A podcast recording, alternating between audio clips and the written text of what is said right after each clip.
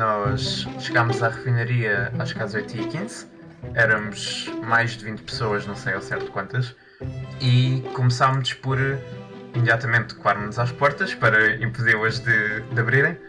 A descrição é feita pela ativista Ideal Maia do coletivo Climáximo, uma das três pessoas detidas no protesto às portas da Galp que abriu as notícias da semana. Neste P24 vamos falar sobre este tipo de ação direta, que tem sido cada vez mais uma marca dos novos movimentos pela justiça climática. Vamos ouvir o resto da história da Ideal. Outras pessoas subiram também ao cimo da entrada para estenderem uma faixa ao lado do logotipo e outras pessoas também montaram uma faixa em baixo, eu vários cartazes e depois foi só marcar essa imagem até que a polícia chegasse, que demorou o seu tempinho até chegar. Uhum. A que horas é que foi mais ou menos? Acho que foi só às 9 da manhã, talvez, que tivessem chegado, mas não tenho a certeza, porque não consegui olhar para as horas na posição em que estava. Com as mãos coladas literalmente ao vidro das portas da Galp, o que lhes passou pela cabeça? Não é ilegal tu espontaneamente pendurares uma faixa assim no meio da rua e ficares a segurá-la. É o teu direito e é o teu direito de expressão.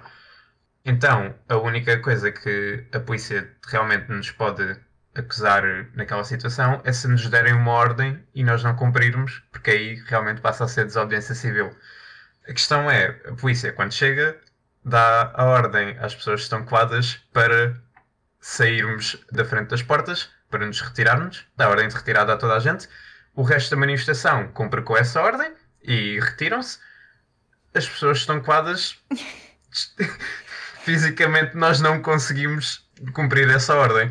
E depois a, a polícia usa isso como vocês não cumpriram a ordem que nós demos, apesar de era literalmente impossível nós cumprirmos a ordem, e portanto usam isso para nos acusar de desobediência civil. Depois, eventualmente, foi chamada uma médica, enfermeiras e retiraram-nos. A partir daí o processo foi bastante uh, standard, fomos dados para, para a esquadra, identificados, constituídos como arguidos, pronto, foi só um monte de processamentos vogais e ficar o dia nisso, não nada de particularmente extraordinário. No fundo, o ideal já sabia que as coisas aconteceriam desta forma, mas mesmo assim achou que valia a pena correr o risco de ser detida para denunciar os lucros das empresas que baseiam as atividades na exploração de combustíveis fósseis. A indústria fóssil tem lucrado não só com todo o nosso esforço, estão a lucrar em exigir-nos dinheiro por bens essenciais, como a energia, como o transporte e a mobilidade, que são direitos humanos e que nos deviam ser assegurados, e estão também a lucrar com a destruição do nosso planeta e com o caos climático.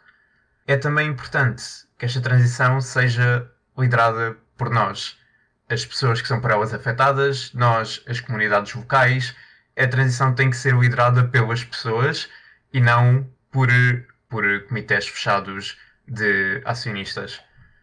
Também a única maneira de nós atingirmos uma transição justa é com o fim ao gás fóssil. Não pode haver uma transição justa, não pode haver uma neutralidade carbónica sem acabarmos com o gás fóssil em Portugal. Ideal Maia conta-me porque é que para si é importante este tipo de desobediência em vez de seguir outras vias de protesto. Isto veio de nós percebermos que aquilo que nós estávamos a fazer não era tipo suficiente.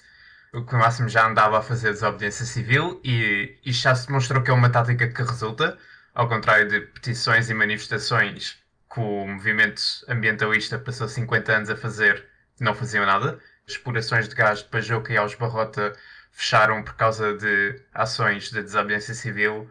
A proibição da exploração de gás cá em Portugal foi por isso. Então, tipo, ok, estamos no caminho certo, mas está ir lentamente. E os prazos que a ciência climática nos dita é que nós temos que tipo, mudar tudo em 7 anos. Até 2030 temos que atingir a neutralidade carbónica. E se nós não o fizermos, então as alterações climáticas passam a ser irreversíveis. Então há uma necessidade de acelerar a mudança. Já não estamos a caminhar para o caos climático, nós estamos no caos climático. Um terço do Paquistão está debaixo d'água, Portugal está em seca, a água no Algarve vai acabar daqui a 3 anos, este inverno vai ser o inverno mais frio de, desde sabe-se lá quanto. Já estamos em colapso climático e foi aí que a democracia nos trouxe foi até um ministro da Economia que foi durante 20 anos CEO da Partex, uma petrolífera, e que continua no governo a defender os interesses da indústria fóssil. Que depois de nós já termos conseguido a proibição de exploração de uh, gás fóssil em Portugal, ele já comunicou às empresas que está aberta a haver mais explorações e a reabrir esse capítulo da transição energética que nós já tínhamos fechado. E algo tem que mudar aí. E já tentámos durante 50 anos mudar por dentro do sistema, não funcionou. O tempo para isso já passou. Nós não temos, não podemos gastar os últimos 7 anos que nos restam a assinar petições. A urgência é clara. Para Ideal e para os ativistas de movimentos climáticos como Extinction Rebellion, a desobediência é um imperativo. Mas a legitimidade é suficiente para justificar estas ações, muitas vezes ilegais? Perguntei ao advogado Sérgio Figueiredo, que na sua atividade pro bono já deu apoio ao Climáximo.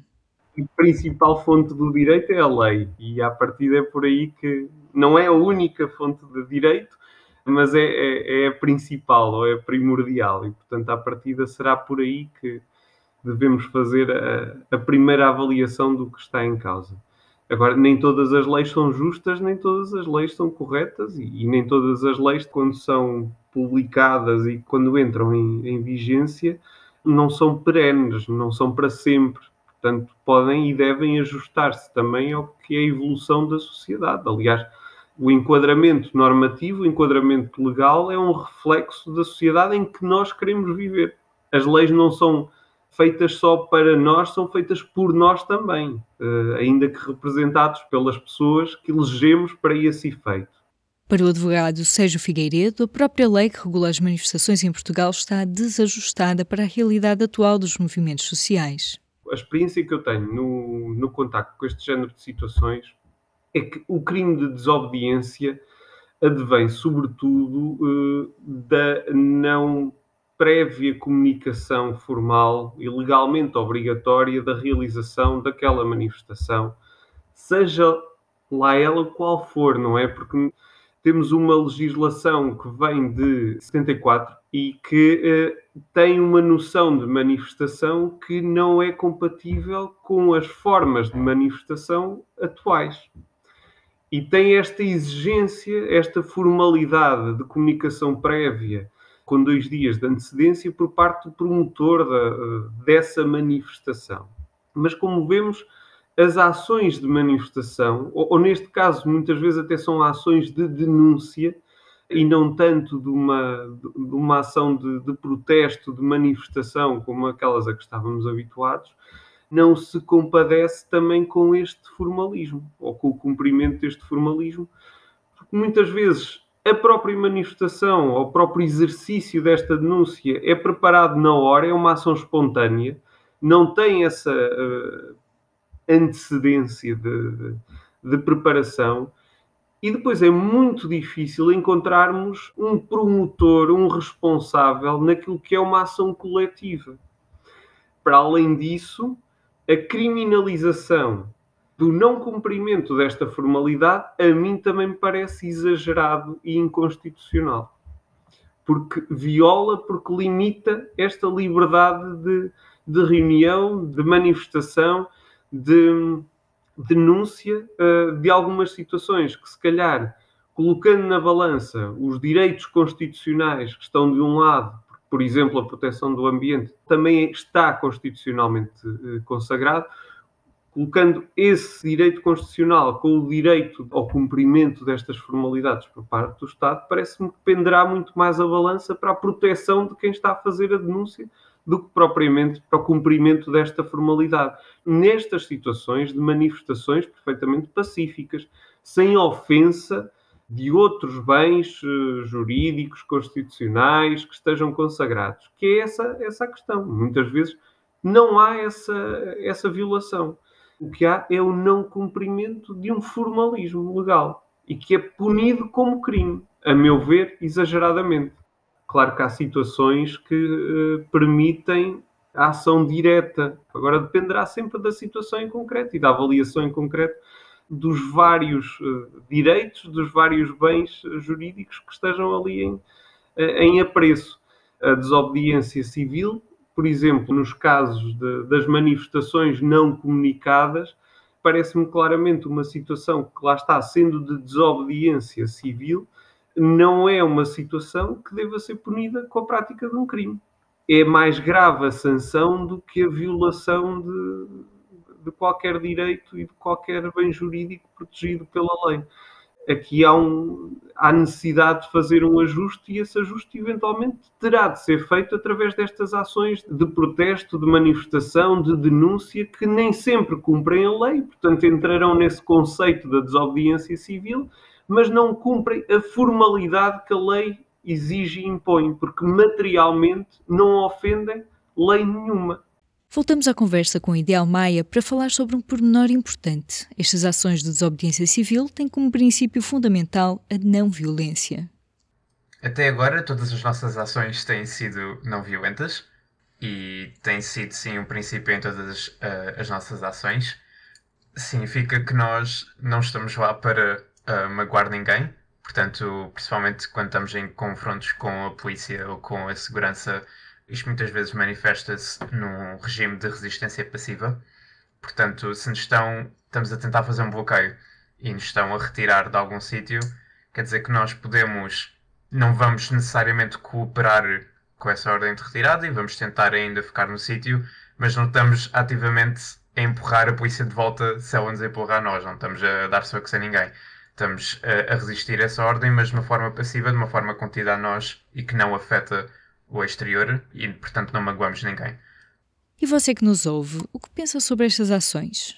Como explicou Sérgio Figueiredo, a lei reflete de certa forma a sociedade que queremos, estabelece regras sobre o que consideramos ou não aceitável. Mas vem-me à cabeça exemplos como o das sufragistas, que no início do século passado também causaram grandes estragos para reivindicar algo que muitas pessoas na altura achavam absurdo: o voto das mulheres. Como avaliar então a legitimidade deste tipo de ações em nome do ambiente? Vamos ouvir Sérgio Arguelho, doutorando da Universidade de Coimbra. Há alguns casos onde nós podemos perceber a profunda injustiça do que está a acontecer. Não? Ou seja, quando nós vemos as pessoas que lutaram contra o apartheid na Sudáfrica, acho que ninguém pode dizer, olha, eles fizeram mal. Não. Ou seja, o Nelson Mandela esteve na prisão anos, décadas. Quando nós vemos a luta contra o fascismo na Europa, que pode ser o mesmo na Alemanha nazi, na Itália, aqui com Franco, com no salazarismo, ninguém vai pensar, olha, isso foi injusto. Não. Mas a verdade é que na vida cotidiana, a justiça e a injustiça não se apresenta tantas vezes assim. Senão que é um bocadinho mais, como dizer, como mais problemático perceber se estamos a fazer bem ou não. Sérgio é advogado e professor convidado da Universidade Católica no Porto. Natural do México, está a concluir o doutoramento na Universidade de Coimbra no âmbito dos direitos humanos nas sociedades contemporâneas. Eu faço uma tese sobre o conceito de direitos humanos. Os direitos humanos não percebidos como uma questão eminentemente jurídica, senão como uma gramática de dignidade. Uma gramática de dignidade significa a maneira em que uma sociedade percebe o que é digno e que não é digno dentro dela. A gramática da dignidade dos direitos humanos é a gramática por excelência das sociedades ocidentais modernas. Não. Mas não é a única que existe. Cada comunidade pode falar de uma gramática diferente. Agora, esta visão que acha que os direitos humanos vêm do direito sempre termina a pensar de uma maneira muito lineal, sempre termina a pensar que a construção dos direitos é de cima para baixo, e sobretudo que o importante é a existência dos direitos humanos. Se nós arranjamos uma maneira pelos direitos de lograr isso, excelente. Mas se não, se o que arranjamos é uma outra maneira de chegar a uma vida mais digna para as pessoas, por enquanto os direitos sentados não servem de nada no momento. Eu acho que nós, nas nossas sociedades, pensamos o contrário. Pensamos que mais importantes são os direitos e depois dos direitos, então vamos a ter uma vida digna. a história diz que não é assim. A história diz que tu lutas pela vida digna da maneira que tu encontrasses, não? Se encontras pelos direitos. Então, o que acontece em muitas ocasiões é que as pessoas perguntam, por exemplo, de um direito à desobediência civil, a, a perceber como um direito no sentido de que o direito para não obedecer.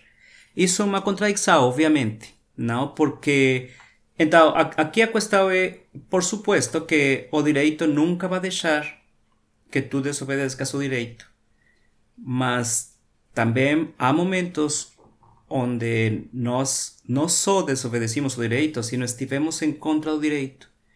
Se tu lês, por exemplo, a Assembleia Francesa, em 1790-91, escrevia não sobre o direito dos povos a se rebelar, sino a obrigação dos povos de fazer tudo o que eles precisarem para viver melhor.